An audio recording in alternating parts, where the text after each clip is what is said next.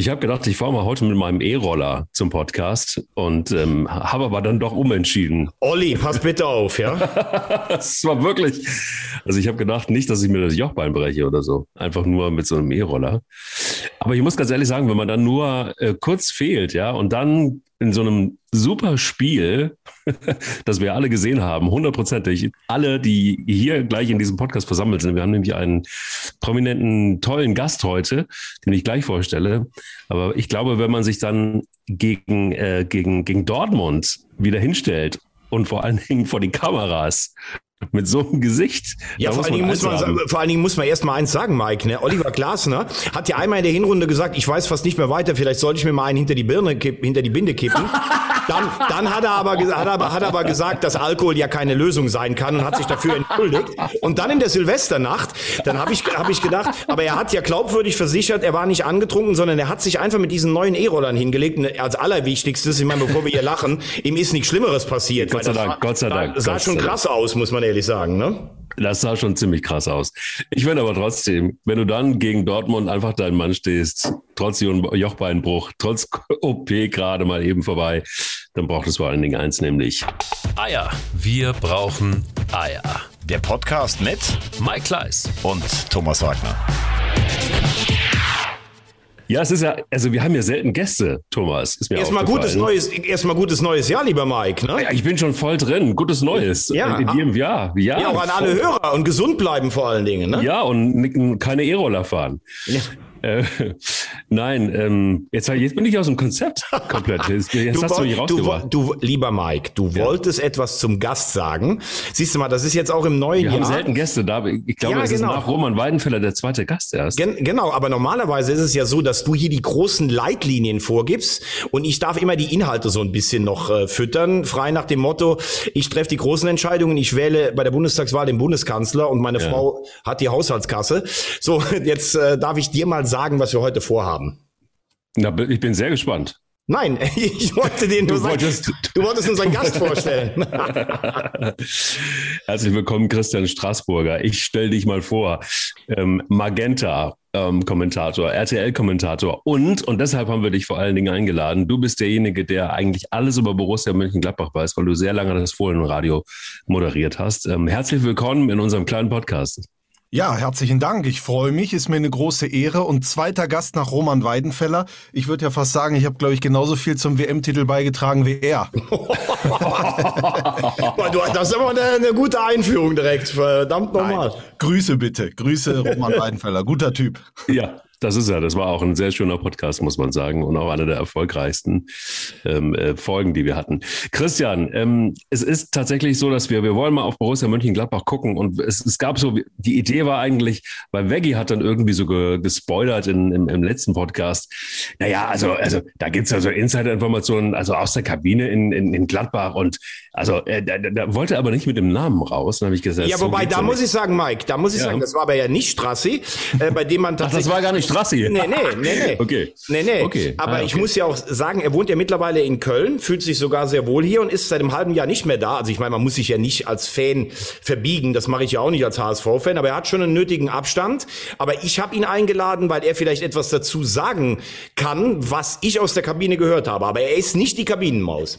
Ah, ist nicht die Kabinenmaus. Okay. Also das, das, das kann ich auch gar nicht sein, weil ich gar nicht in der Kabine bin oder da irgendwie äh, eine, eine Standleitung zu habe. Und äh, wenn, dann würde ich das natürlich auch nicht machen. Ne? Ich würde ja nicht dann dem Thomas Wagner, einem der renommiertesten Journalisten in Deutschland, sowas durchstecken. Da hat er andere Quellen, bin ich mir sicher.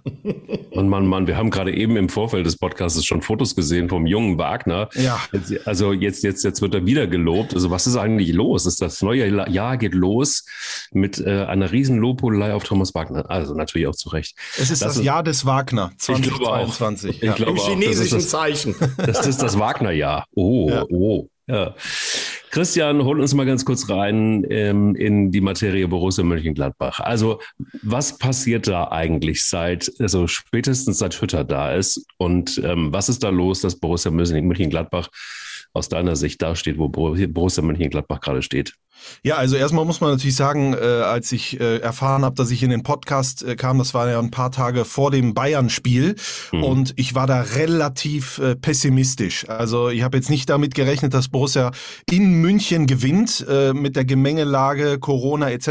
bei Bayern war da die Wahrscheinlichkeit vielleicht dann am Ende ein bisschen höher.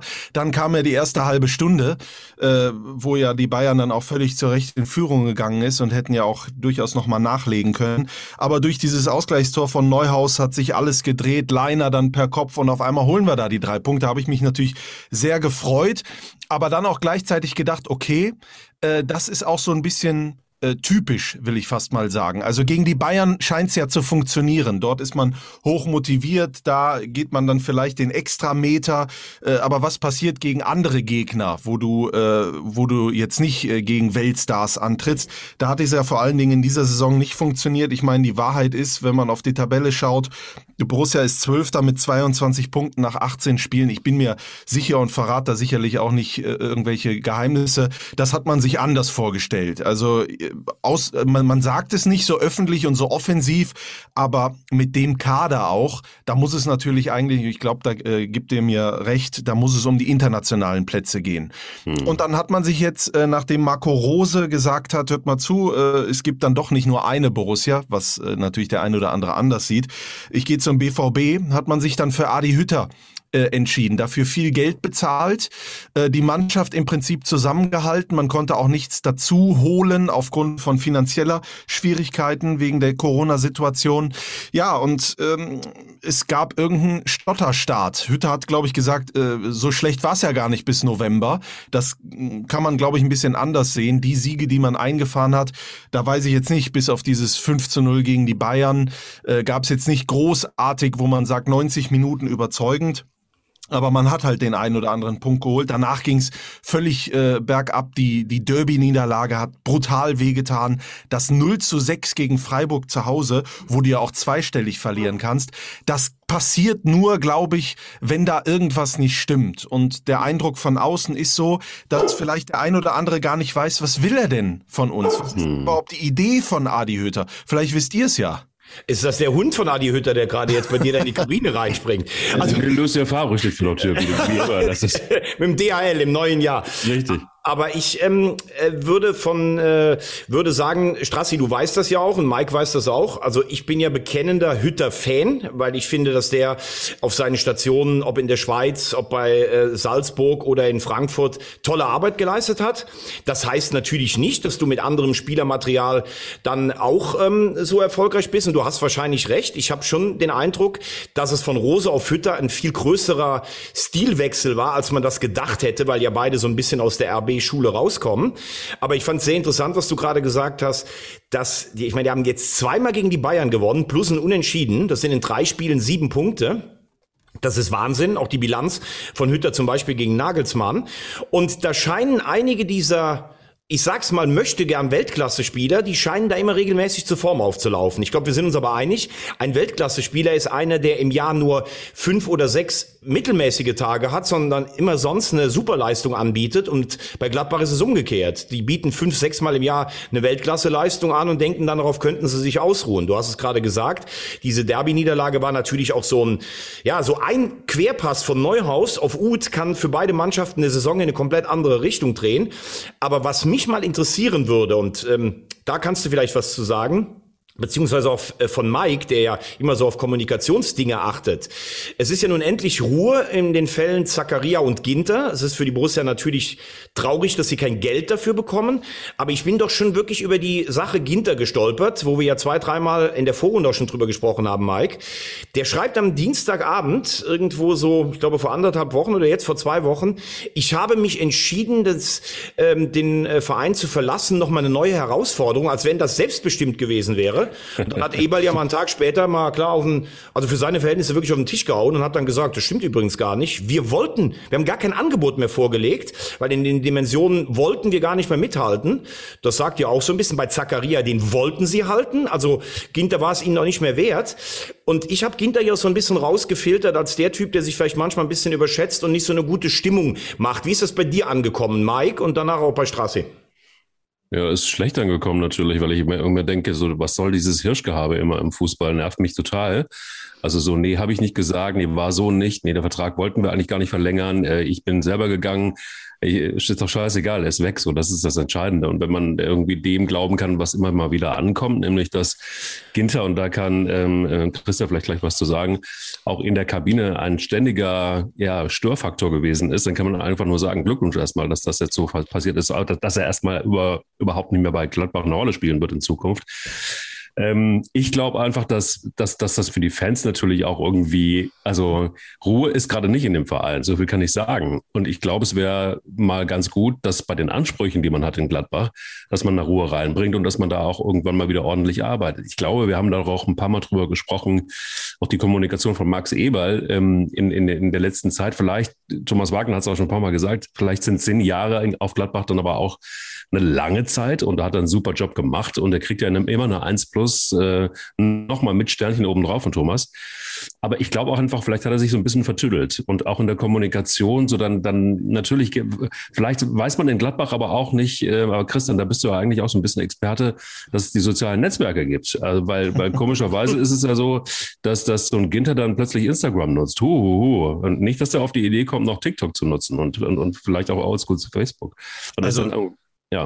Das zum Thema soziale Netzwerke, man weiß, dass es das da gibt, aber ich glaube, der ein oder andere in, äh, in großer und, und hoher Position äh, schätzt die sozialen Netzwerke nicht so. Das kann man ja auch mhm. äh, an der einen oder anderen Stelle verstehen. Trotz alledem muss man wissen, und äh, Max Eberl hat das ja auch oft gemacht, beim letzten Mal ja auch äh, gesagt, äh, wo Fans gepfiffen haben, die brauchen wir nicht mehr, dass er da ein bisschen vorsichtig sein muss mittlerweile. Mhm. Also es sind alles nicht nur Internet-Trolle, sondern das sind Mitglieder, das sind sind Dauerkarteninhaber, die ja aufgrund der Pandemie nicht ins Stadion können, dann müssen sie natürlich irgendwo ihrem Ärger auch frei Luft machen und das ist dann halt in den Kommentarspalten. Ich will da nicht die ganz, also es gibt da Trolle, klar, aber äh, es gibt da auch einfach ganz normale Fans seit Jahrzehnten, die einfach irgendwie jetzt sagen, Freunde, irgendwas scheint hier nicht zu stimmen. Und ich glaube, dass dieses Jahr 2022 auch ein ganz entscheidendes Jahr sein wird. Wo geht's hin für Borussia Mönchengladbach? Denn dass das schnell auch in andere Richtungen äh, einschlagen kann. Das äh, weiß ja ein Teil dieses Podcasts hier. Beim HSV äh, hat man ja auch die ganze Zeit immer äh, das nicht wahrhaben wollen und, und ist da jetzt in Liga 2. Werder Bremen vielleicht auch so eine, äh, ein Beispiel. Aber da ist Borussia Mönchengladbach jetzt noch nicht. Man muss nur jetzt Lehren ziehen. Äh, Ginter geht, äh, schreibt vorher was bei Instagram da kann man ja jetzt viel rein äh, interpretieren. Er ist Nationalspieler, er hat einige Turniere, ja, zumindest war er mit dabei äh, äh, und ist ja jetzt kein unbeschriebenes Blatt, aber trotzdem wollte man nicht mehr jetzt schlussendlich mit ihm verlängern. Auf, er hat auch die ein oder andere gute Leistung gebracht in den letzten Jahren, aber trotzdem würde ich sagen, das spricht schon für sich und dass er dann selber nach vorne geht und das veröffentlicht, das ist dann schon teilweise armselig. Als ich das gelesen habe, da habe ich auch gedacht, das kann ich mir so nicht vorstellen und Max Eberl, klare Kante, wie man ihn kennt, hat das ja auch dann in der Öffentlichkeit für alle Fans klar kundgetan. Danach hat man übrigens von Ginter nichts mehr gehört. Und äh, ich finde das auch sehr, sehr spannend für ihn, weil wenn er zum Beispiel wirklich zu Inter Mailand gehen sollte, in einem WM-Jahr und in Italien kann man gerne mal irgendwie äh, hinten äh, runterfallen und dann spielst du auf einmal nicht mehr und hast eine ganz schlechte Entscheidung getroffen. Ich meine, ich wünsche ihm das Beste, aber ob das alles so richtig war, was er da getan hat und wie er das getan hat, ich äh, glaube, dass er da mittlerweile auch weiß, weiß, das hätte er vielleicht anders regeln sollen. Äh, dass wir aber für Zakaria und Ginter kein Geld bekommen, das ist dann noch etwas, wo man sagen muss, ähm, das ist einfach, äh, das, das darf nicht passieren. Das sind dann auch vielleicht so Managementfehler. Natürlich ist in Corona-Zeiten dann kein Geld da, aber du musst ja auch mal in, ins Risiko gehen. Du, äh, ihr müsst euch vorstellen, der Verein, äh, der, äh, wenn, wenn, wenn es um Aufstellung geht für Geld für die neue Saison, für den Etat, da wird niemals mit Europa irgendwie gerechnet. Es wird, glaube ich, zweite Runde DFB-Pokal gerechnet. Also alles noch sehr stiefmütterlich. Das ist ja auch in Ordnung. Dementsprechend hat man sich ein Polster zusammengespart und so. Aber irgendwann muss man ja mal den nächsten Schritt machen. Irgendwann muss man mal ins Risiko gehen, muss dann sagen, komm, dann zahlen wir die Millionen mehr für Zakaria. Dafür kriegen wir am Ende aber auch eine Ablöse. Und so steht man jetzt da und hat zwei Eckpfeiler verloren und muss gucken, wie man sie äh, ersetzt ohne dafür Geld bekommen zu haben. Ähm, ich, ich nehme von außen wahr, dass sich da ein bisschen was verändert hat, dass man vielleicht ein paar Prioritäten anders setzt äh, bei handelnden Personen, dass man vielleicht irgendwie äh, sich in eine Situation gearbeitet hat. Ich meine, Max Eberl ist der beste Manager der Bundesliga, aber vielleicht bist du dann im 20., im 21. Jahr bei Borussia Mönchengladbach und äh, hast eine gewisse Selbstverständlichkeit und nicht mehr so den letzten, das letzte Gespür für Dinge, die du vielleicht vorher noch gespürt hast. Ich mache mir da ein bisschen Sorgen ähm, und, und bin mal gespannt, äh, ob ich da recht behalte oder ob man da vielleicht nochmal äh, auf die richtige Straße kommt. Ja, aber da habe ich eine Frage tatsächlich, ja. Christian. Und zwar, du sagst bester Manager der Bundesliga. Aber wie kann es dann sein, dass das Ding da mit Rose tatsächlich so passiert ist, wie es passiert ist dann am Ende?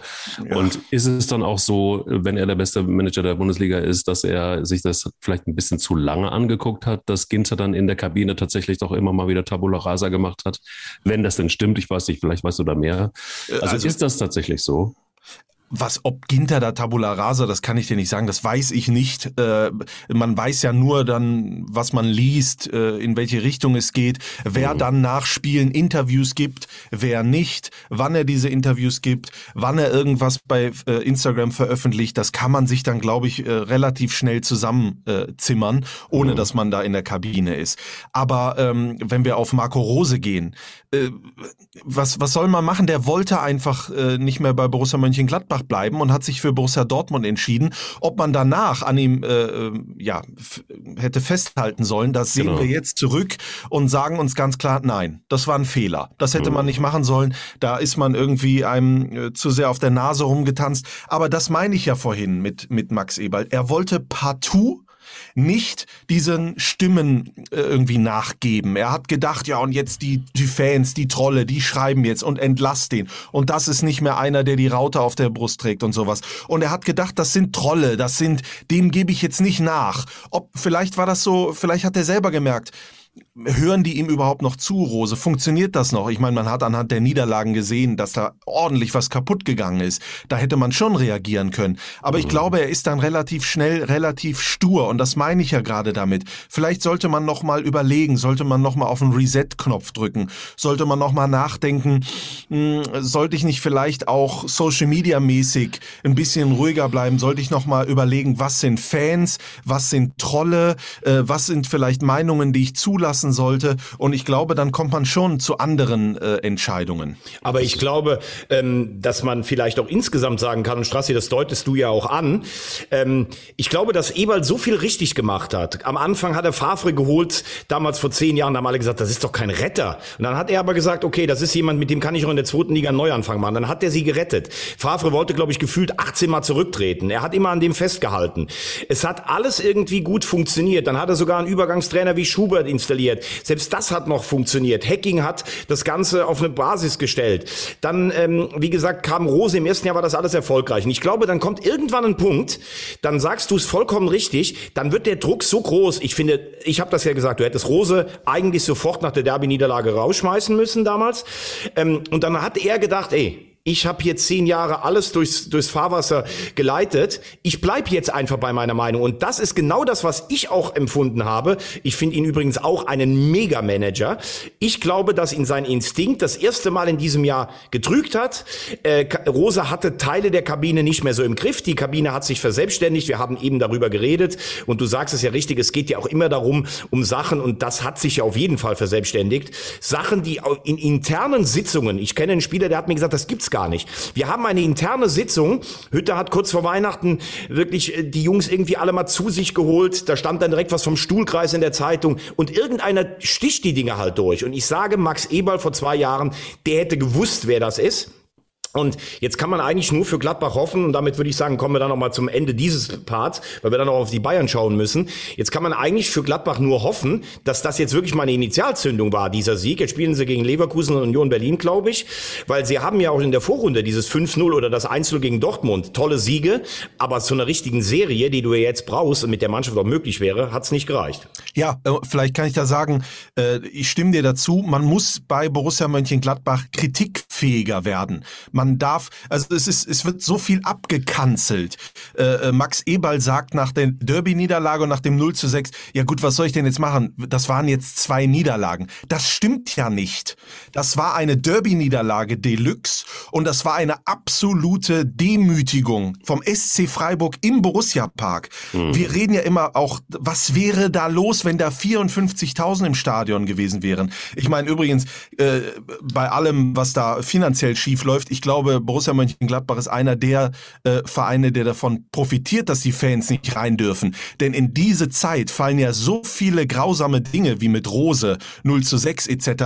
Äh, und, und auch viele äh, teilweise erschreckende Niederlagen. Äh, da kann man froh sein, dass da keiner da ist. Die hätten das ja auseinandergebaut. Ja, also äh, man sollte einfach reingehen ins Jahr 2022 und vielleicht noch mehr miteinander reden, noch mehr zuhören, wieder fokussieren und dann geht das auch, äh, glaube ich, wieder in die richtige Richtung, weil aktuell, muss ich ganz ehrlich sagen, auch dieser 2-1-Erfolg blendet mich da nicht, mache ich mir wirklich Sorgen und das kann wirklich dann passieren, dass das Ganze sich so verselbstständigt, dass du auf einmal unten drin steckst und dann weiß man ja, äh, ist eine Mannschaft äh, mit diesem Kader gar nicht darauf eingestellt, auf irgendeinen Abstiegskampf oder sowas. Aber so manche Dinge wie jetzt auch Tyram kommt rein und den musst du eigentlich dann wieder auswechseln. Also da mache ich mir schon Gedanken, weil so vielleicht als letzte, letzter Satz dazu, auch in dieser Kaderzusammenstellung, kein Geld da, keine neuen, aber man hat so ein Ibo Traoré zum Beispiel abgegeben. Da denkt jetzt jeder, wie, der hat doch gar nicht gespielt. Aber Vorsicht, Ibo Traoré war extremst wichtig für die Kabine. Übrigens auch ein Oscar Wendt. Ibo Traoré hat die französische Fraktion komplett zusammengehalten, hat denen Dinge erklärt, hat denen gesagt, was wichtig ist, was gemacht werden muss und sowas. Und ich finde, das sieht man brutal, dass Ibo Traoré nicht mehr da ist. Und ich glaube, man hat das ein oder andere in dieser ganzen Geschichte äh, sehr unterschätzt. Ja, guter Punkt. Sagt mal, wie seht ihr das denn eigentlich? Mir war es ein bisschen zu viel Weichgelaber, also dieses, dieses 2-1. Und zwar, wenn man sich das mal genau anguckt, mit, also sowohl die Gladbacher als auch die Bayern haben dann irgendwie so diese Mannschaft der Bayern, äh, finde ich, künstlich stark geredet. Also wenn man sich dann Ulreich anguckt, wenn man sich äh, die Leistung von einem Tillmann anguckt, ne, von einem Sabitzer, ähm, Josua Kimmich nicht auf der Höhe, ein Gnabry in Schatten seiner selbst, zumindest in diesem Spiel. Äh, also äh, dann hast du so ein paar kleine Lichtblicke gehabt, ein Wanner, der dann reinkommt, ein Copado, zwei junge Kerle, wo du auch sagst, ne, das hat ja auch mit, mit, mit, mit, Männerfußball erstmal noch nicht so richtig viel zu tun, weil du die dann auf dem Platz siehst und äh, wenn dann so ein Embolo ähm, ähm, ähm, entgegenläuft, dann, dann, dann weißt du Bescheid. Mir war das zu viel Positivlaberei. Also ich will jetzt nicht die Leistung... Sehe ich anders. Ja, siehst du anders? Also ich, ich sehe die Leistung von Gladbach insgesamt nicht so stark wie ein Sieg in München, äh, die ihr mhm. praktisch äh, vorspielt. Da bin ich bei Strassi. Wenn du vor allen Dingen das 1-1 dir anguckst, das darf ja niemals fallen. Also ja. egal, selbst wenn du mit der A-Jugend spielst, darf das nicht fallen.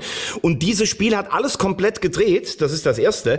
Aber ich möchte jetzt schon mal die Aufstellung der Bayern angucken. Natürlich äh, fehlt da unfassbar viel Qualität. Das ist gar keine Frage. Also du hast im Tor Ulreich, da wurde immer gesagt, das ist die beste Nummer zwei, die es auf der ganzen Welt gibt. Ja. Ähm, Sehe ich seit seinem Intermezzo bei meinem Club nicht mehr ganz so. Das ist ähm, ja auch Tobi Sippel im Übrigen. Ja, ja, genau, genau.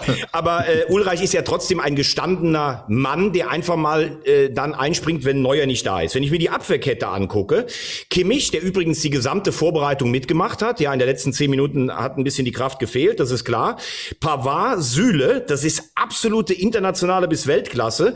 Und Sabitzer, den du jetzt gerade angesprochen hast, der ist bei den Bayern überhaupt noch nicht angekommen. Das hat mit dem Spiel nichts zu tun. Ja. Nagelsmann Gib hat. Gib mir ums Spiel, gib mir ums Spiel. Ja, ja, klar. Aber Sabitzer ist ja trotzdem bei den letzten Jahren ja einer der besten Bundesligaspieler. So, dann hast du im Mittelfeld Musiala, der ist eine Rakete. Rocker hat die letzten drei Spiele vor der Winterpause richtig gut gespielt. Gnabry, Müller, Lewandowski, alles Weltklasse. Und der einzige, wo du, dich, wo du jetzt vielleicht mal zweimal hingucken musst, der in der Startformation steht, ist dann Tillmann, der hat seine Chance nicht nutzen können. Dann sage ich, ist das eine Mannschaft, die eigentlich immer noch, ja gut, vielleicht wenn Dortmund in Bestbesetzung ist dann, aber eigentlich mit zu den zwei, drei besten Mannschaften der Liga gehört. Also das war, war mir ein bisschen zu viel im Vorfeld, oh, die Bayern nur mit einer B11 und so. Das ist für mich keine B11. Ja. Dass, dass die Bayern jetzt äh, Probleme mit Corona haben, dass die Frage ist, wie viele kommen jetzt bis Köln zurück, wie viele können sich freitesten. Und klar musst du als Trainer da auch jetzt ein bisschen aufpassen. Du kannst ja nicht Spieler, die zwei Wochen mit gewissen Symptomen da waren, direkt voll für 90 Minuten einplanen. Das ist für die Trainer finde ich eh eine schwierige Aufgabe. Wen musst du rausnehmen? Stichwort Herzmuskelentzündung und sowas. Aber die Bayern haben dieses Corona-Problem übrigens nicht zum ersten Mal in dieser Saison. Ich finde, sie haben eine absolut wettbewerbsfähige Mannschaft gehabt. Ich finde auch richtig, dass das Spiel nicht abgesagt wurde. Aber deshalb darf man den Sieg nicht zu hoch bewerten. Aber dennoch war das eine klasse Bayern-Mannschaft. Das würde ich auch so sehen. Also da kann ich dir nur zustimmen. Bin auch überrascht, wie schnell wir jetzt aufs Bayern-Thema kommen. Ich habe Angst, dass gleich das Dopaphon angeht. Warum? Wer soll sich denn melden hier? Das war, das war ein Spaß. Ja gut, aber manchmal haben wir 50 Minuten äh, Podcast-Zeit. Wir haben jetzt 20 Minuten über Gladbach gesprochen. Da ja. müssen wir ja schon auch noch den Rest abhandeln, lieber Strasser. Ich, ich, musste meinen vorgeschriebenen Scherz nur loswerden. Ach so, okay. nee, aber ansonsten stimme ich dir zu. Also äh, guck dir die Startelf an. Also da würden sich einige äh, die Finger nachlecken. Und wir müssen ja mal ehrlich sein, erste halbe Stunde, ich habe es gesagt, äh, das 1 zu 0 auch völlig zurecht. Wenn sie auf 2-0 stellen und sowas, dann ähm, äh, gewinnen die Bayern auch. Ja. Das glaube ich auch, das glaube ich auch. Die, die Frage ist ja natürlich auch, ähm, mit dem, mit dem, was jetzt auf, auf die Bayern auch in der Rückrunde zukommt. Ne? Also äh, in der Champions League kann es natürlich auch sein, wenn du jetzt, äh, gut, meistens im äh, März, April, Mai, wenn dann die Preise vergeben werden, vielleicht kommt dann durch die Wärme, ebbt das auch alles wieder ab mit ein bisschen Corona.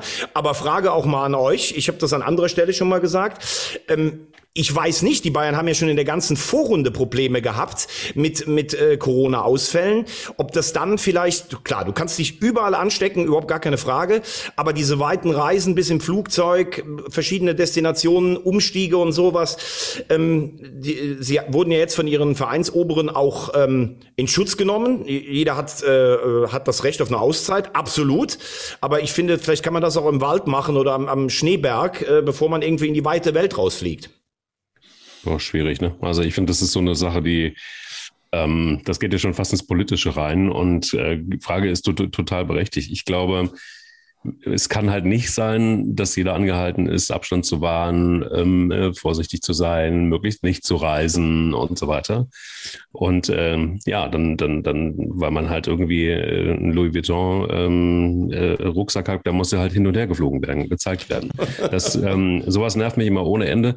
Also da geht es um Verantwortung, da geht es um Vorbilder und ähm, da wird es dann für mich schwierig. Also die, die haben halt einfach, so ein Fußballspieler hat halt nun mal einfach auch eine Verantwortung und vielleicht noch eine größere Verantwortung größere Verantwortung als der, der eine oder andere Politiker.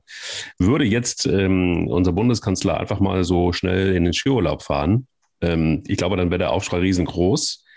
Bei, ähm, bei einem äh, Gnabry oder bei einem Sabitzer oder bei einem Süle ist das halt nicht der Fall.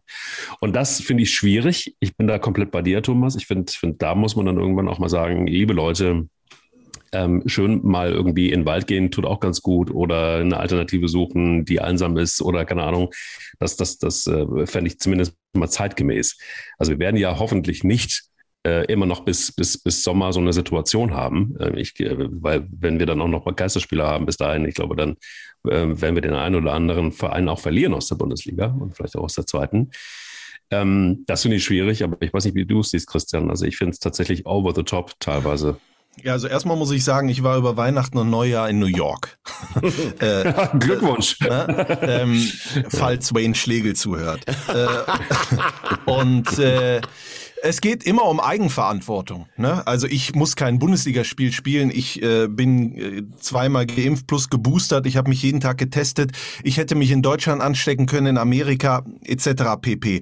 Äh, ich glaube, dass äh, jetzt kommt ein ganz schlimmer Satz. Fußballspieler sind ja auch nur Menschen. Ja, äh, Louis Vuitton Tasche hin oder her ich glaube, dass jeder auch danach lechzt, mal was anderes zu sehen, sich mal woanders äh, irgendwie runterzufahren, Sonne zu sehen, keine Sorgen. Ich meine, wir haben alle keine Lust mehr äh, auf Maske, auf jeden Tag äh, Corona-Diskussion und was passiert hier.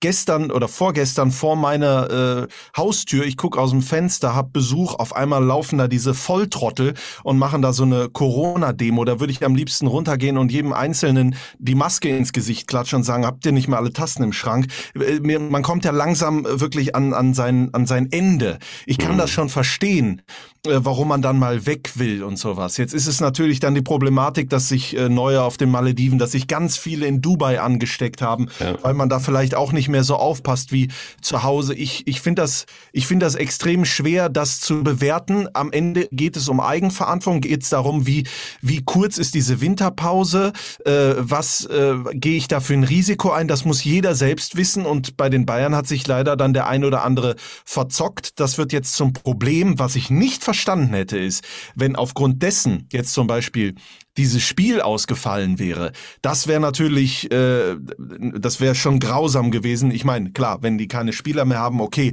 aber äh, wenn das der Grund gewesen wäre äh, und es ist nicht passiert, weil man äh, alle alle sind in München geblieben, haben sich dann angesteckt, das ist dann natürlich schon was anderes. Und du hast es auch mit Olaf Scholz gesagt, wenn der Kanzler jetzt zum Beispiel irgendwo ins äh, Risikogebiet äh, fahren würde, um da Urlaub zu machen. Es geht immer darum, was will man für ein Vorbild sein für die anderen, aber kann auch verstehen, dass ein Fußballspieler irgendwann mal sagt, hört mal Freunde, ich muss immer Vorbild sein, ich muss immer das Richtige machen. Mittlerweile mit Social Media kann ich mir keinen Fauxpas mehr erlauben, kann kein Mal auch mal so sein wie wir normalen Menschen, die nämlich dann auch mal irgendwo hinreisen, dass du dann irgendwann keinen Bock mehr hast darauf. Das kann ich auch schon verstehen. Äh, deswegen ist es ganz schwer, sich da ganz klar auf eine Seite äh, festzulegen. Ich finde das alles richtig, was ihr sagt. Ich habe am Wochenende auch in Adelboden gearbeitet unter 2G Plus Bedingungen. Äh, es ist auch alles richtig. Man, es sollte auch nicht so sein, dass man sich scheinheilig hinstellt und sagt, ich weiß, wie es funktioniert. Aber Fakt ist, in diesem kleinen Punkt hast du auch gerade angesprochen, Strassi, wir reden hier von Hochleistungssport, wir reden von einem ganz eng getakteten ja. Spielplan. Ja. Ich höre immer, boah, wir müssen alle drei Tage spielen, wobei, da muss ich die Bayern noch meinen Schutz nehmen. Von den Bayern hörst du nie Klagen über den Spielplan, aber es heißt ja immer, unser Körper ist das Kapital. Und dann ist es halt die Frage, ich meine, du warst als Profi, verdienst so viel Geld, du kannst jeden Sommer und jeden Winter in die Sonne fahren. Wenn es dann vielleicht nur acht oder neun Tage Pause gibt, ist schon halt die Frage, ob du dich mit den verschiedenen Flugzeugen umsteigen am, am Flughafen, wo viele Menschen aus verschiedenen Ländern zusammenkommen, ob das nicht vielleicht in deinem eigenen Interesse wäre, zu sagen, okay, verzichte ich diesmal drauf, wir haben am Ende des Jahres eine WM und ich kann mich auch zu Hause und, äh, erholen. Das ist immer die Frage, weil du halt Leistungssportler bist. Ähm, niemand von uns will es bekommen, aber wenn man drei, dreimal geimpft ist und sagt, ich habe die nächsten zwei Wochen eh frei, wie, wie du in New, äh, New York warst, dann finde ich, ist das was anderes, als wenn du Hochleistungssportler bist. Aber das ist nur meine persönliche Meinung. Damit ist, willst du sagen, ich bin kein Hochleistungssportler? Äh, doch, am Mikrofon schon. okay. So, und jetzt würde ich mal sagen, Werbung, oder, Mike? Ja, ich wollte gerade sagen, das ist eine Diskussion, das ist wie ein Steinschlag in der, in der Windschutz. Ja, wir haben äh, tatsächlich zum neuen Jahr einen neuen äh, Werbepartner an Land gezogen, mein lieber Mike. Das stimmt. Wintech Autoglas, größte Autoglas-Franchise-Netzwerk in Deutschland mit mehr als 300 Werkstätten. Da kannst du auch irgendwo mal kurz einen Boxenstopp machen bei deiner Fahrweise. Absolut. Und vor allen Dingen, wenn es auf der Autobahn einfach mal knallt. Ne? Genau. Seit 30 Jahren lokale Handwerksunternehmen, die äh, unter der Marke Wintech zusammengefasst sind. Und ähm, ich äh, denke einfach, äh, dass, also ich weiß nicht, wie es dir geht. Man fährt ja eigentlich nicht irgendwo und sagt, oh, ich bräuchte mal eine neue Autoscheibe. Aber wenn es dann mal passiert, dann hätte ich schon ganz gern erfahrene Kfz-Handwerker und Fachkompetenz. Und ähm, dass das Ganze, und das ist ja nun wirklich kein Witz, oft sagt man, oh, da hat so ein bisschen geknackt in der Scheibe, ist nicht weiter schlimm. Und man weiß ja, dass diese Dinge auch ineinander zusammenfallen können. Absolut. Und dann geht es ja eigentlich immer darum, dass bevor dieser große Riss entsteht, ähm, dass, äh, da gibt es dann irgendwie die Fachleute, die das einfach reparieren können. Also meistens in vielen Fällen ist das so. Und die von Wintake Autoglas ähm, können die Frontscheibe dann auch so fixen mit einem Spezialharz, dass dann irgendwie nicht weiter was passiert. Und dadurch spart natürlich jeder das, was wir alle brauchen, Zeit, Geld und äh, die Reparatur schon, schon vor allen Dingen Ressourcen und die Umwelt, finde ich besonders sexy. Ja, und was vor allen Dingen wichtig ist, gerade in der heutigen Zeit, viele Termine, viele Geschäftsleute, Flexibilität, Mobilität. Und genau. äh, was ich da wirklich richtig gut finde, ist, dass die Kunden die freie Wahl haben zwischen kostenfreiem Holbringservice oder einem Ersatzfahrzeug. Macht dem einen oder anderen sicherlich, wenn er weitere Termine hat, das Ganze noch ein bisschen einfacher. Den Maserati nehme ich als Ersatzfahrzeug. Also würde ich auf jeden Fall. Dem, der ist Strassi, mit dem ist der gerade vorgefahren. ja, hör mal, ich hätte auch gern was dazu gesagt. Ich habe nur kein Skript bekommen. Ach so.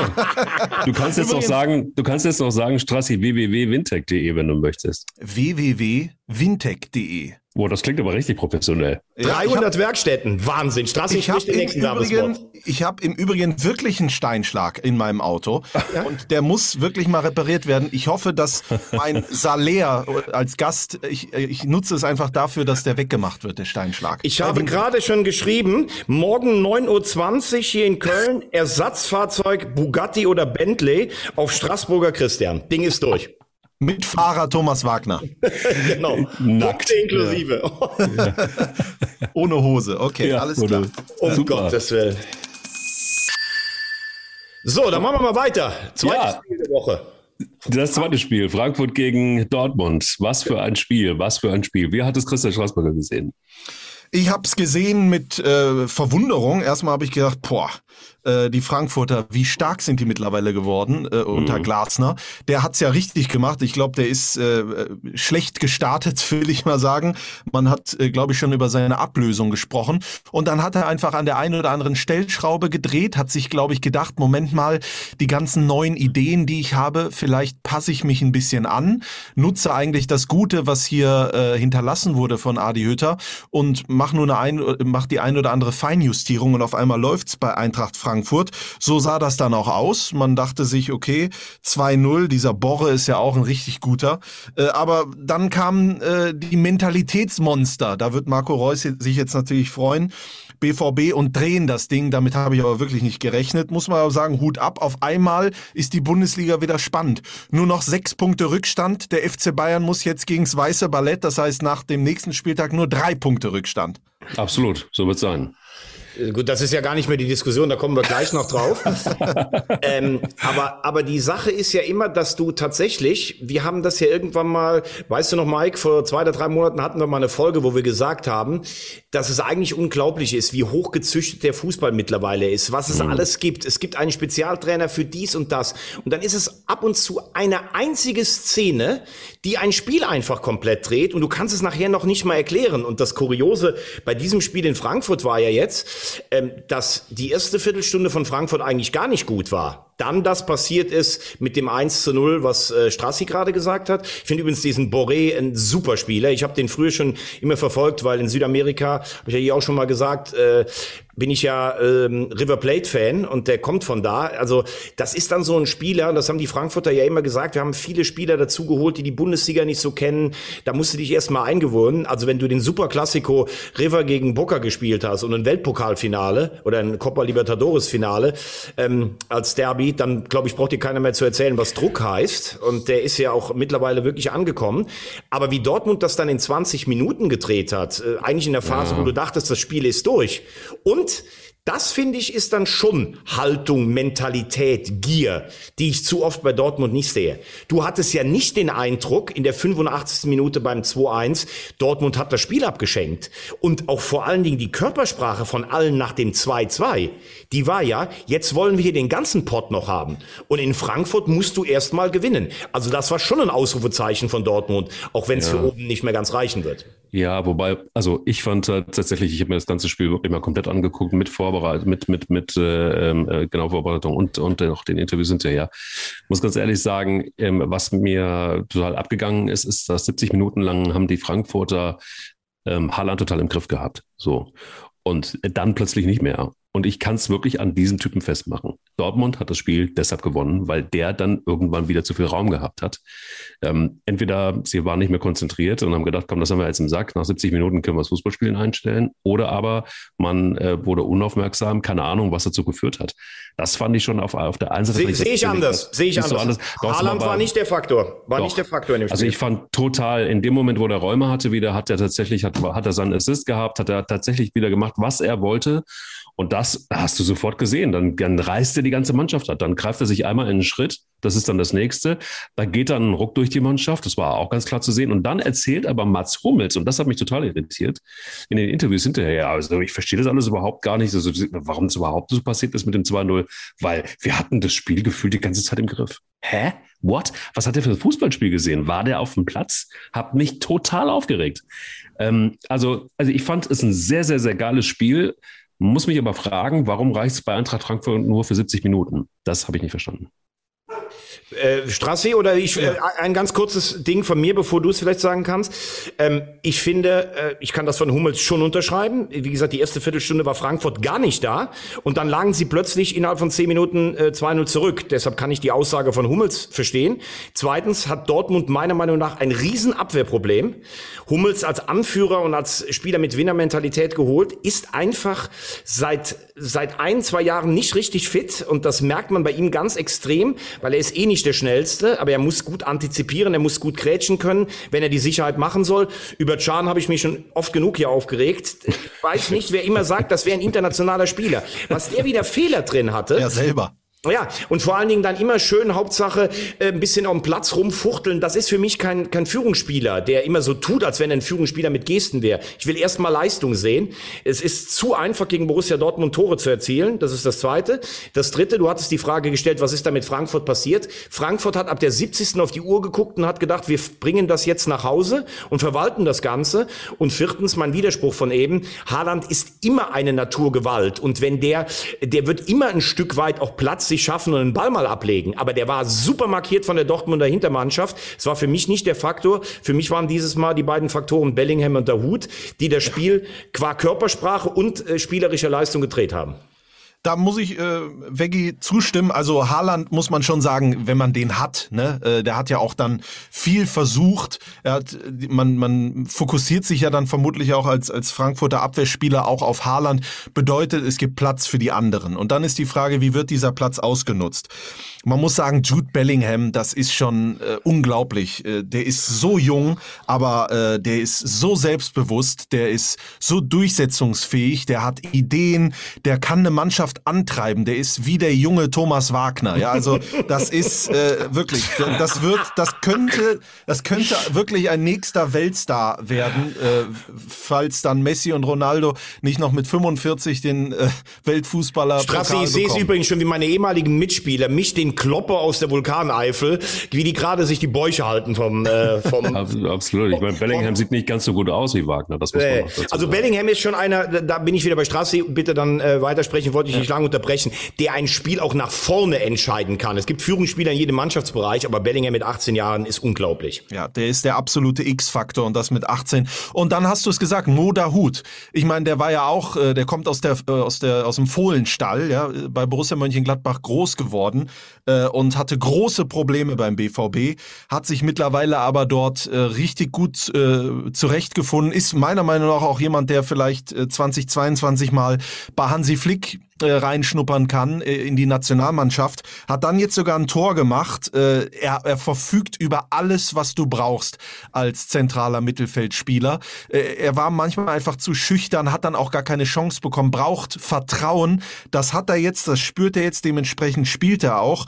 Und ähm, ich, ich glaube, dieses Konstrukt, ich meine, du hast es jetzt gerade wieder äh, zur Seite äh, geschoben, aber jetzt mal ohne Spaß, der FC Bayern gegen den ersten FC Köln, das ist durchaus möglich, dass der FC da gewinnt. Ja? Definitiv. Und der, der BVB spielt Freitagabend, also kann vorlegen gegen Freiburg und gewinnt das Spiel. Dann sind es wirklich nur drei Punkte. Also ich möchte es nicht künstlich machen. Ich sag's auch nur, wenn ich davon überzeugt bin. Aber ich glaube, die Bundesliga wird nochmal spannend obenrum. Ich würde es mir, ich, ich finde es spannend, äh, wenn spannend wird, unten und oben rum, finde ich alles immer sehr spannend. oh Gott, ich, oh ich, Gott. Ich würde es mir sehr, sehr wünschen, absolut, aber ich glaube auf eine Distanz einer ganzen Rückrunde nicht daran. Aber bitte, ich würde mir nichts mehr wünschen. Also, wenn ich mir in der ersten Liga was wünschen würde, wäre es, dass es endlich mal wieder einen anderen Meister gibt. Aber da sehe ich das einfach nicht. Trotzdem, das war ein Ausrufezeichen von Borussia Dortmund. Punkt. Und apropos Ausrufezeichen, apropos nächstes Wochenende und apropos Niederlage für die Bayern. Das weiße Ballett, das muss man wirklich sagen, das sieht fast nach Standardtänzen in Budapest, Wien oder Mailand im nächsten Jahr aus. Das ist wirklich Wahnsinn. Ähm, vor allen Dingen, weil es auch eine Saison ist, in der eigentlich alles für den FC läuft. Wenn du dir am Reißbrett sowas aufmalen würdest, würdest du sagen, boah, die gewinnen Spiele nach Rückstand. Die gewinnen Spiele, wenn sie selbst wichtige Leistungsträger nicht da haben. Die gewinnen Spiele, die knifflig sind, wie gegen Gladbach, dieser Pass von Neuhaus oder Uth, wo ich dachte, das Spiel kippt. Die antworten nach einer Niederlage gegen Augsburg. Die spielen jetzt in Berlin. Gut, Berlin, muss man dann auch sagen, hat Jovetic und Belfodil nicht dabei gehabt. Das ist eine große Schwächung. Vor dem 1-0 Riesenchance für Berlin hält Schwäbe-Klasse gestern und dann drehen sie es einfach. Und wenn du so in eine Rückrunde reinkommst, was Baumgart vor allen Dingen schafft, das könnt ihr vielleicht äh, jetzt auch nochmal intensivieren. Du, Mike, der als, als, als ja, glühender Verehrer des Weißen natürlich seit Jahren europäisch träumt, Straße, der in dieser Stadt wohnt. Was Baumgart schafft, der FC lehnt sich nicht zurück. So, ja, wir haben jetzt mal in Wolfsburg gewonnen, dann spielen wir mal gegen Stuttgart. Naja, gegen Stuttgart gewinnen wir dann auch. Jetzt haben wir so eine super Hinrunde gespielt, jetzt spielen wir erstmal in Berlin. Nee, wir, wir gewinnen in Berlin auch. Also, äh, ich hatte vor der Saison gesagt sieben bis zwölf. Ich würde mich fast korrigieren wollen. Im Moment scheint mir fast alles drin zwischen den Positionen vier und acht für den FC. Ja, da, da, da mache ich den Baumgart. Das will ich jetzt überhaupt nicht hören. Da spiele ich nicht mit bei solchen äh, Prognosen. ähm, aber du hast schon recht. Es ist schon irre, dass wir haben ja ein paar Mal schon drüber gesprochen. Es ist im Grunde genommen kaum eine andere Mannschaft als letztes Jahr äh, in der vorigen Saison. Und trotzdem stehen sie da, wo sie da stehen. Das heißt also, Baumgart hat zumindest eins geschafft, nämlich jeden Spieler tatsächlich besser gemacht. Und dann ist es auch sowas, wenn du das dann einfach mal äh, wirklich mal einmal anguckst, ähm, der klopft halt die ganze Zeit Steine an der, an der Seitenlinie. Ne? Und ähm, der macht halt richtig mit. Und der, also der geht dann auch richtig rein, wie das eben ein Baumgart auch tut. Also der identifiziert sofort, wenn irgendjemand einen Durchhänger hat und spornt den an und äh, nimmt ihn in die Pflicht. Gestern auch ein paar Mal passiert. Musste auch sein, weil der FC teilweise dann auch wieder so ein bisschen Lachs gespielt hat, so nach dem Motto, ach, guck mal, also so stark ist die Hertha nicht, das haben wir schon im Sack. Da ist dann Baumgart derjenige und das ist der große Unterschied. Also Baumgart macht tatsächlich einen Unterschied. Muss er ja machen, weil sonst würde die nahezu selbe Mannschaft nicht dastehen, wo sie jetzt steht. Ähm, äh, eigentlich die Mannschaft, die noch Relegation gespielt hat, spielt jetzt im Europa mit. Das ist auch ein bisschen absurd, auch ein bisschen, auch ein bisschen schlimm, aber auch gut. Und ich glaube einfach, dass wir werden noch, äh, glaube ich, die eine oder andere Überraschung erleben, wo man denkt so, hä, was ist denn jetzt mit dem FC los? Also ich bin, sehe die noch nicht in Europa, würde es mir hart wünschen, äh, dann, dann trinke ich auch mal ein Bier. Tatsächlich, so verrückt bin ich dann auch mal.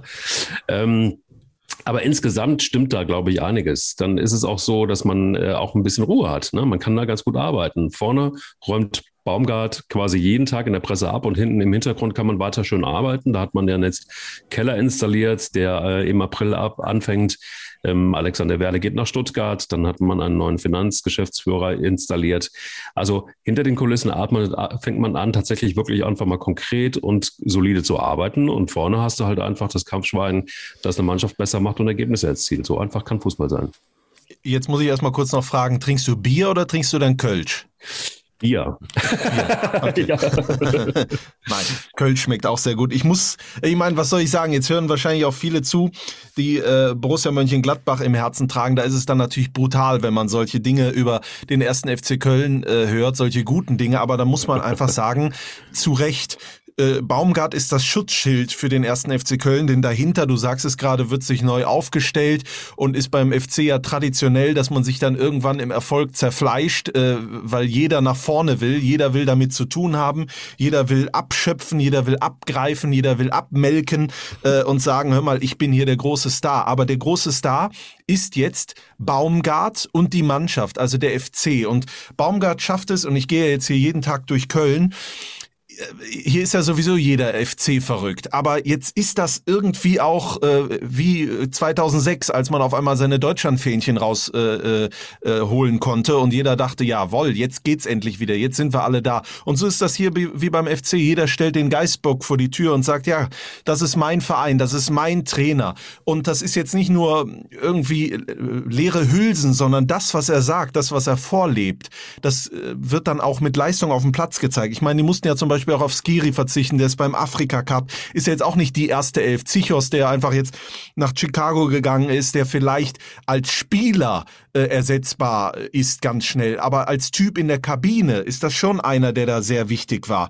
Und trotzdem laufen die da auf, die stehen für was. Der FC Köln spielt einen Fußball, äh, der für etwas steht. Baumgart steht für etwas und er und wenn er Gegenwind bekommt, dann steht er da und und hält den aus. Ich sehe ja schon, man merkt das schon in den Kommentarspalten, vor allen Dingen bei Twitter, die warten ja nur darauf, bis es schlecht läuft, bis sie sagen können, ja, und der Baumgart, der geht immer nach vorne und der ist selbstbewusst, der hat Haltung. Und da ist du ja, bist du ja in Deutschland sofort, äh, äh, bist du ja gerne dann für die Leute, die äh, über äh, sehr wenig Selbstvertrauen äh, verfügen und die mit ihrem eigenen Leben nicht klarkommen, eine Zielscheibe. Und da geht er aber einfach, geht er durch und die Leistung ist da, die Punkte sind da. Ich finde Baumgart überragend. Es ist nicht alles gut, was er sagt. Äh, er muss sich auch nicht zu allen Themen äußern, äh, aber er macht es einfach und äh, er ist keine Witzfigur, sondern er ist, er, er mausert sich dazu, ähm, einer der nächsten äh, Top-Trainer zu werden äh, in, in, in Deutschland. Und ich glaube, da ist der erste FC Köln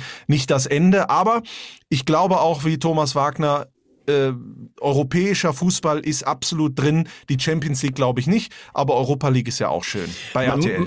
Ja, bei RTL, das wäre geil, wenn wir nächste, nächstes Jahr zusammen zum Weißen dann gehen.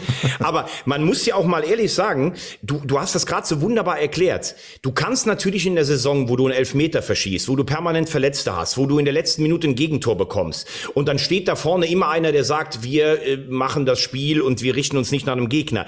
Das kann auch alles mal in eine andere Richtung laufen. Es gab auch in dieser Saison so ein paar Wendepunkte. Wenn du zum Beispiel in der ersten Runde direkt im Pokal rausfliegst, dann ist vielleicht der Hype um Baumgart auch gar nicht so groß. Also Fußball ist ja überhaupt nicht erklärbar, aber was, was ja eine Sensation ist, wenn du dir die Truppe anguckst, die gestern gespielt hat in Berlin. Also Benno Schmitz, den wollten sie per Ehrengeleit aus der Stadt jagen in der letzten Saison. Kilian, Ersatzspieler in Mainz, Hübers, dauerverletzt, Ötschan, zu langsam und abgeschrieben, musste Baumgart da halten. Schaub, nur einer für die Galerie, hat kein Tempo. Duda, was haben die über den geschimpft im Stadion? Das ist ja Wahnsinn. Keins dauerverletzt. Uth letztes Jahr aus der Schalke Arena rausgejagt.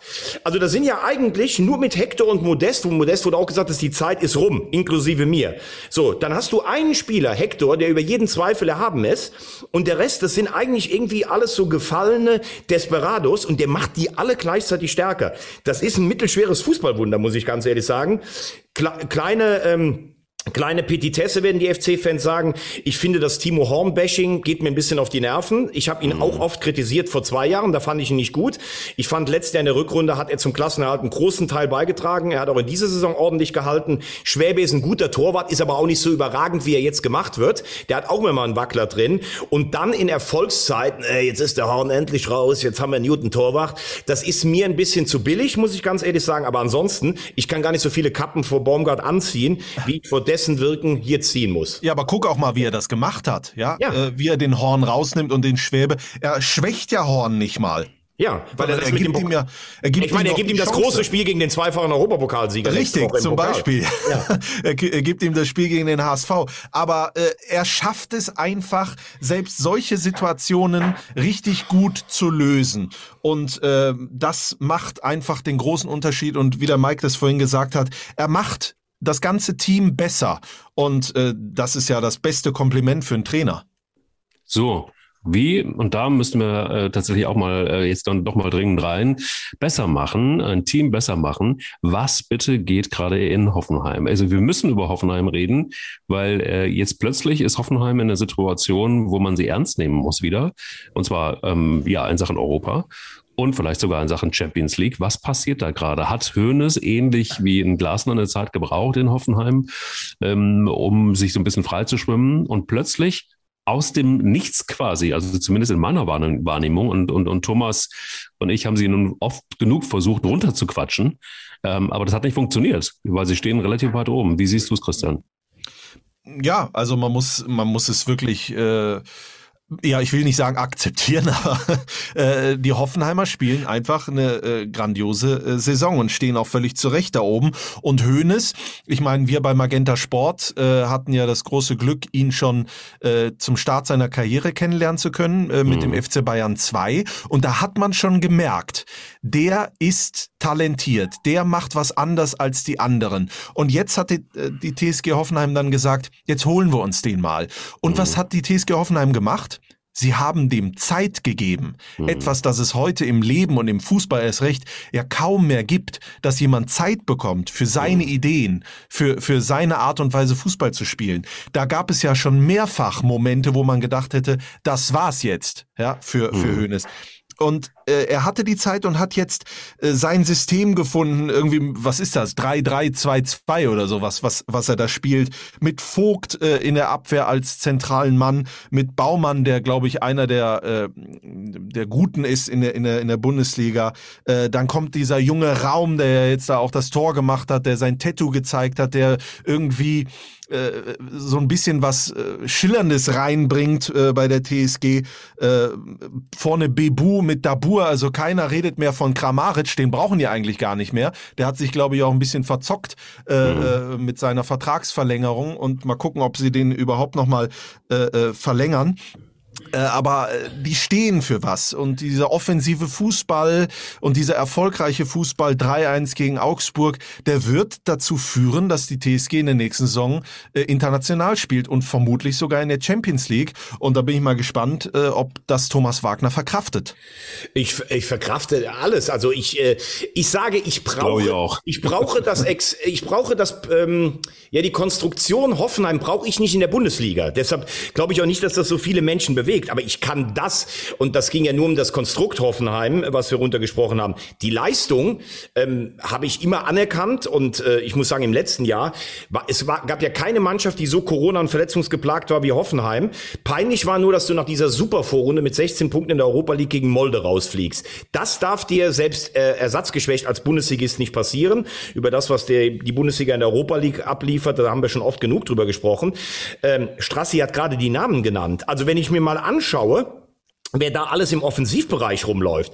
Baumgartner, Bibu, Dabur, Kramaric, den ich übrigens das, ist das Einzige, wo ich Strasse widerspreche, ich finde den nach wie vor immer noch wahnsinnig gut. Der ist dieses Jahr nicht so auffällig mit, mit, mit Toren, aber er ist so ein bisschen der Vorbereiter. Äh, einer, der so lange in Hoffenheim bleibt, was der für den Verein geleistet hat. Und auch äh, Geiger, Raum, Posch, Richards, das sind alles tolle Fußballer. Die haben dieses Jahr keine Europapokalbelastung, die ja vor allen Dingen in Reisen und nicht so trainieren zu können, sich niederschlägt. Und äh, das das muss man schon sagen, wenn du ein Fußballspiel von Hoffenheim siehst, und da bin ich wieder bei Strassi, du weißt genau, wofür die stehen. Das ist spielerisch mit das Feinste, was es gibt. Und es ist nicht immer nur dieses Gegenpressing, sondern die spielen einfach selber Fußball. Und jetzt möchte ich aber eins wissen. Frage an Mike ähm, weil wir über neuen Trainer geredet haben und noch nach unten mal gucken müssen. Wie oft darf denn eigentlich Florian Kofeld noch verlieren, der mittlerweile seine eigenen Negativrekorde in, äh, in Bremen torpediert? Der galt vor zwei Jahren als heißeste Aktie am Trainermarkt. Ich glaube, wenn er jetzt fliegt in Wolfsburg, dann war's das mit der großen Karriere. Dann ist Lok Leipzig angesagt. Ähm, also ich glaube, dass er gerade mal noch einmal verlieren darf. Und ich glaube, dass Schmatke da jetzt im Grunde genommen auch schon längst wieder auf der Suche ist. Ähm, wollen wir mal sehen, wer dann noch so übrig geblieben ist, ob dann Gistol der Retter wird. Aber oh, es, es, ist, äh, es ist schon, es ist schon, finde ich, eine gewisse Dramatik in dieser ganzen Geschichte Kofeld drin. Denn du hast es, glaube ich, in der letzten Ausgabe gesagt, der verliert und verliert und verliert und redet und redet und redet schön und verliert und verliert und verliert und redet und redet schön. Und das verstehe ich nicht. Ich verstehe nicht, wie man nicht irgendwann mal auf die Idee kommt, Christian hat es vorhin gesagt, kritischer zu werden. Äh, in, in, in Gladbach zum Beispiel täte, glaube ich, beim VfL Wolfsburg auch mal ganz gut.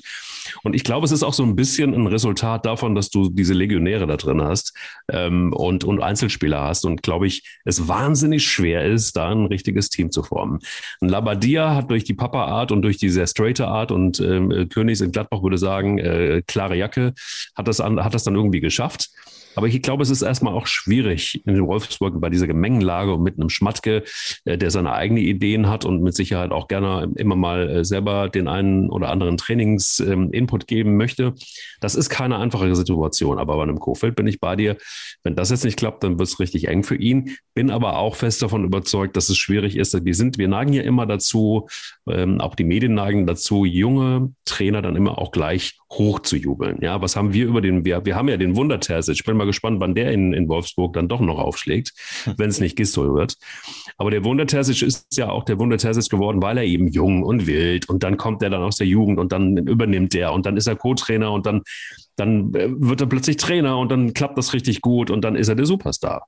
Auch bei einem Baumgart, ja, der war in Paderborn, liebe Leute. Also ja, ich würde mir auch wünschen, dass das der nächste äh, Tuchel wird.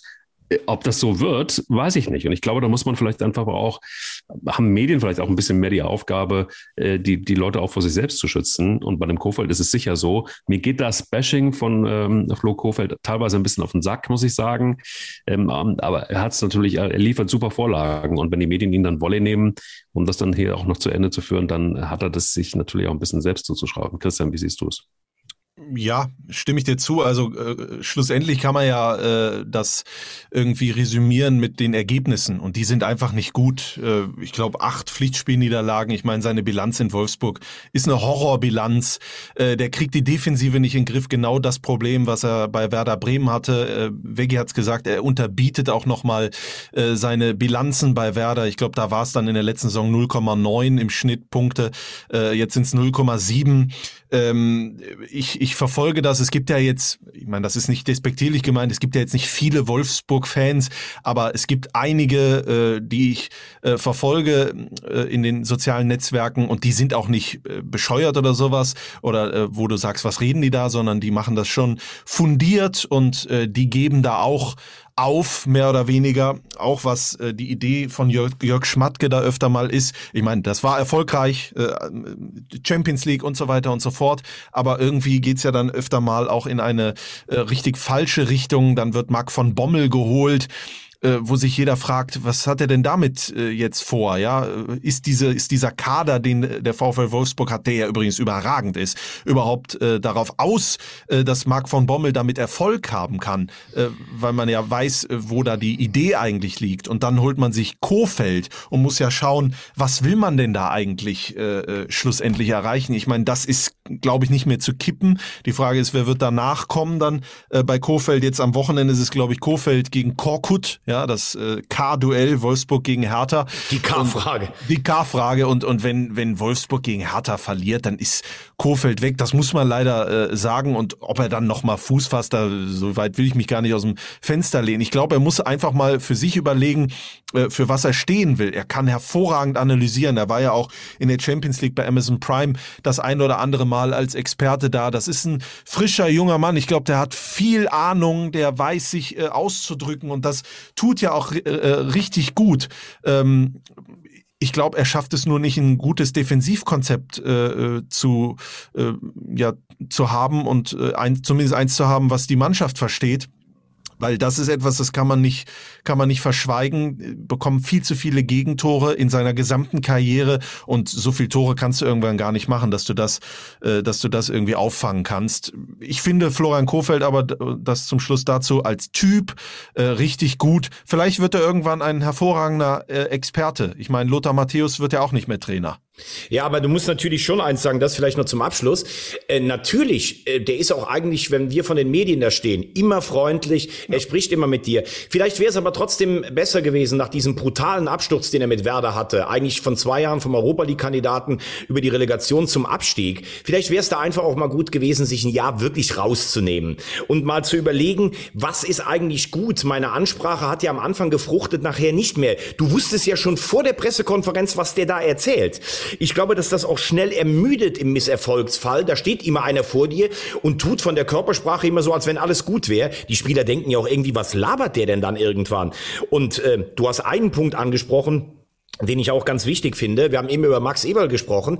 Ich habe das Gefühl, dass auch Jörg Schmatke, der das Gefühl für die Kabine in Wolfsburg völlig abhanden gekommen ist. Das war ja bei ihm schon häufiger der Fall, dass nach drei, vier total erfolgreichen Jahren, den der alles nach Europa geführt hat, Wahnsinn, dann irgendwann so ein Break kam.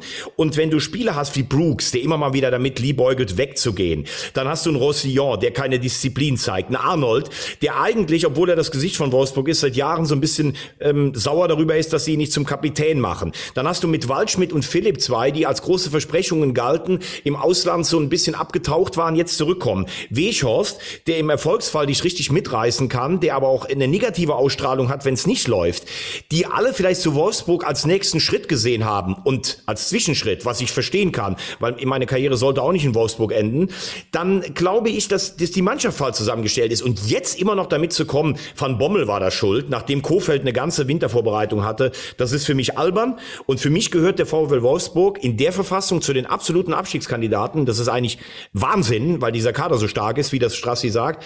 Wenn er am Wochenende verliert, Kofeld ist er meiner Meinung nach weg. Und das könnte dir der überraschendste sein, der sich unten einfindet. Und, und vielleicht äh, noch dazu, ich äh, kann mir vorstellen, das passiert ja öfter mal. Ich meine, Volkswagen ist ja ein, ein, ein Welt, eine Weltmarke und die haben ja schon des Öfteren dann einfach mal Tabula Rasa gemacht. Ich kann mir dann auch schon vorstellen, dass sich der VfL Wolfsburg denkt, so, und jetzt machen wir komplett neues Neustart.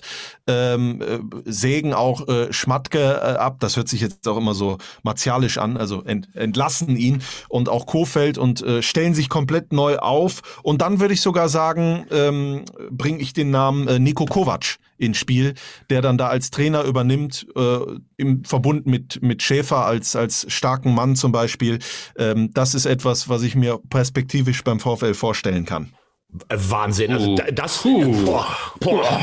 Also jetzt muss ich ganz ehrlich sagen, also so mutig war selten einer bei uns im Podcast. Also, ich Lecker. wollte gerade sagen, das, das, das, das, das geht ja fast in die, äh, in, in die Kleis-Richtung mit irgend- Also das ist ja, das ist ja Wahnsinn. Also, weil das ist. Rosamunde Straßburger. Ja, voll. Also Voll. wenn ich, wenn ich mal Voll. das Glück habe, eingeladen zu werden, dann muss ich natürlich alles rauslassen. Ja, ja. Entweder ist das der Start einer großen Karriere oder äh, man wird nie wieder was von mir hören. Mike, das wird jetzt, wir wir waren bisher mit dem Technikchef eine ganz enge, vertraute Runde. Also Strassi mit diesem fulminanten Auftritt, boah, mein lieber Herr Gesangverein. Ich weiß nicht, ob ich nächste Woche noch hier sitze in dieser schnelllebigen Zeit. Ja, ist das jetzt der Eier-Podcast oder nicht? Naja, ich mit meinem gefährlichen Halbwissen bin ja schon wieder kurz vor der Entlassung. Also das ist ja, ich bin ja der Kofeld des, des Eier-Podcasts eigentlich. Aber du kannst, aber du wirkst dabei freundlich und hast eine gute Stimme. Ja, ja, das ist ja bei Kofeld genauso. Das ist ja das, was mir hier ein bisschen Angst macht. Aber ähm, liebe Leute, wir sind jetzt schon weit über der Zeit. Ich würde gerne nur noch wissen, gibt es noch ein Spiel, ein einziges, über das wir reden wollen oder wo ihr sagt, das müssen wir jetzt dringend noch besprechen? Nee, nee, ich würde gerne noch, ich würde gerne noch zwei Leute abfeiern. Ja, sehr gerne. Also ich, ich, ich also darf ich einen abfeiern? Also einen, der ähm, gesagt hat, die Realität ist anders als die Wirklichkeit. und auch und auch die Breite an der Spitze ist dichter geworden. Ist das Berti oder was? Ja, und das Spielfeld war zu lang für Doppelpässe. Aber da muss ich ganz ehrlich sagen, mein, mein, also erstmal herzlichen Glückwunsch zum 75. Mein Lieblingsspruch, und das wäre eigentlich einer auch für den Schluss gewesen, ist von Berti Vogt. Wie halten Sie es eigentlich mit Sex bei Ihren Spielern rund ums Spiel? Da hat er gesagt, das ist mir egal, nur nicht in der Halbzeit. also ich möchte äh, zuerst was sagen, bevor dann Strassi vielleicht auch was dazu sagt. Äh, Berti Vogt ist für mich eine der unverstandensten, teilweise auch selbstverschuldet, äh, selbstverschuldet ähm, Persönlichkeiten, die der deutsche Fußball hat, als Spieler absolute, absolute, absolute, absolute Weltklasse. Diese Scheißsprüche von der konnte nur treten und der hätte seine Fußballschuhe verbrennen sollen. Das ist ein Witz. Das ist ein Witz. Guckt euch alle mal 70 das Halbfinale an, Deutschland gegen Italien. Da heißt der übrigens äh, kein Tempo. Also mittags um 12 bei 50 Grad, das sechs, äh, sechste Turnierspiel, wie Vogts da marschiert. Der konnte auch richtig kicken. Natürlich war der knallhart. Ähm, zweimal, äh, glaube Deutschlands Fußballer des Jahres, hat zwei Europapokale äh, gewonnen mit Borussia Mönchengladbach, fünf Meisterschaften, einer, der sich alles hart erarbeiten musste, ähm, ganz harte Jugend, Weißweiler war für ihn sowas wie eine, wie eine Vaterfigur, als Trainer Europameister geworden, darf man übrigens auch nicht vergessen, hatte dieses wahnsinnig schwere Erbe von Franz Beckenbauer, der einfach mal kurz im WM-Triumph 90 gesagt hat, na, jetzt kommen die aus der DDR noch dazu, jetzt sind wir über Jahre unbesiegbar. Okay, schwere Bürde.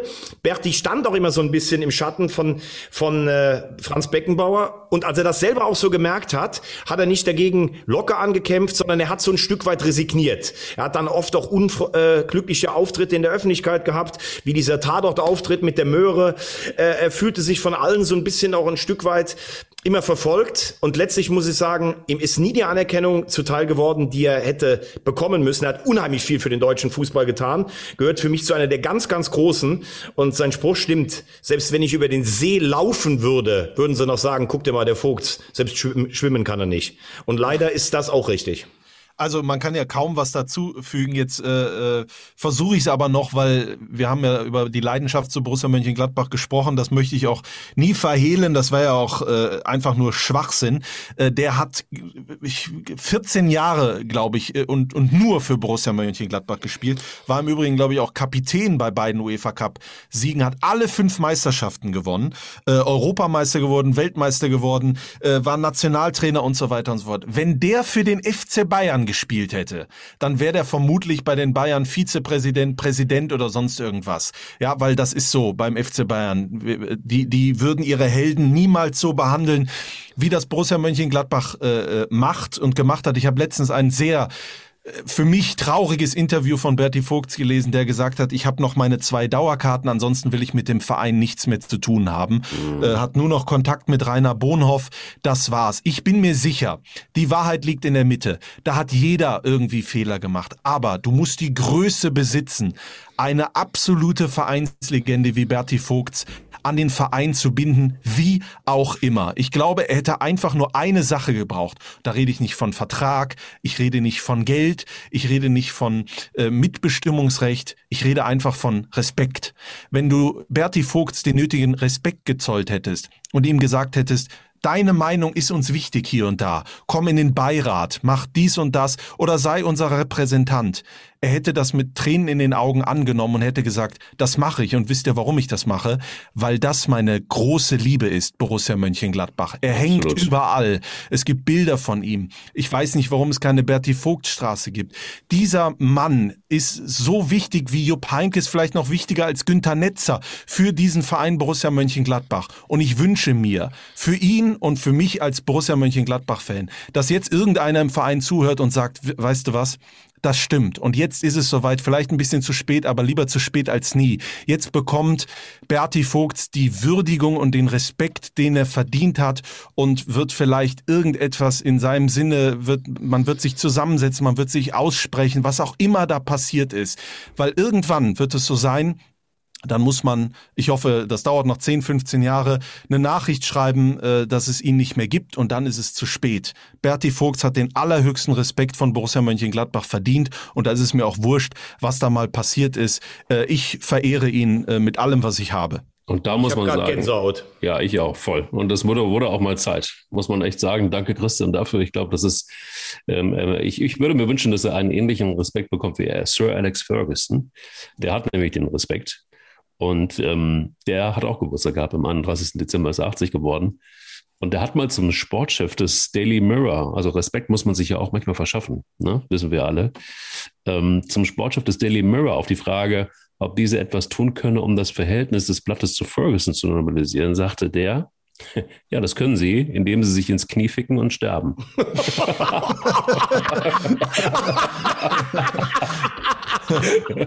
no more words needed. No words. Ja, no more words needed. So einfach kann ein Fußball sein. Toll. Ja. Ich, also ich sage nichts mehr. Das ist der Höhepunkt. Ja. Christian, vielen Dank und vielen Dank vor allen Dingen für das glühende Statement hinten raus für Berti Vogts. Herzlich ähm, schön, gerne. Schön, dass du da bist ähm, und warst und äh, jederzeit immer wieder gerne ähm, äh, hier als Gast, auch dann als dritter Gast nach Hochmann Weidenfeller gerne nochmal. Und ähm, habt einen schönen Tag und ihr wisst ja, alles, was man immer mal wieder braucht, ist Eier. ja. Ich wollte mich eigentlich noch bei Windec bedanken. Dankeschön.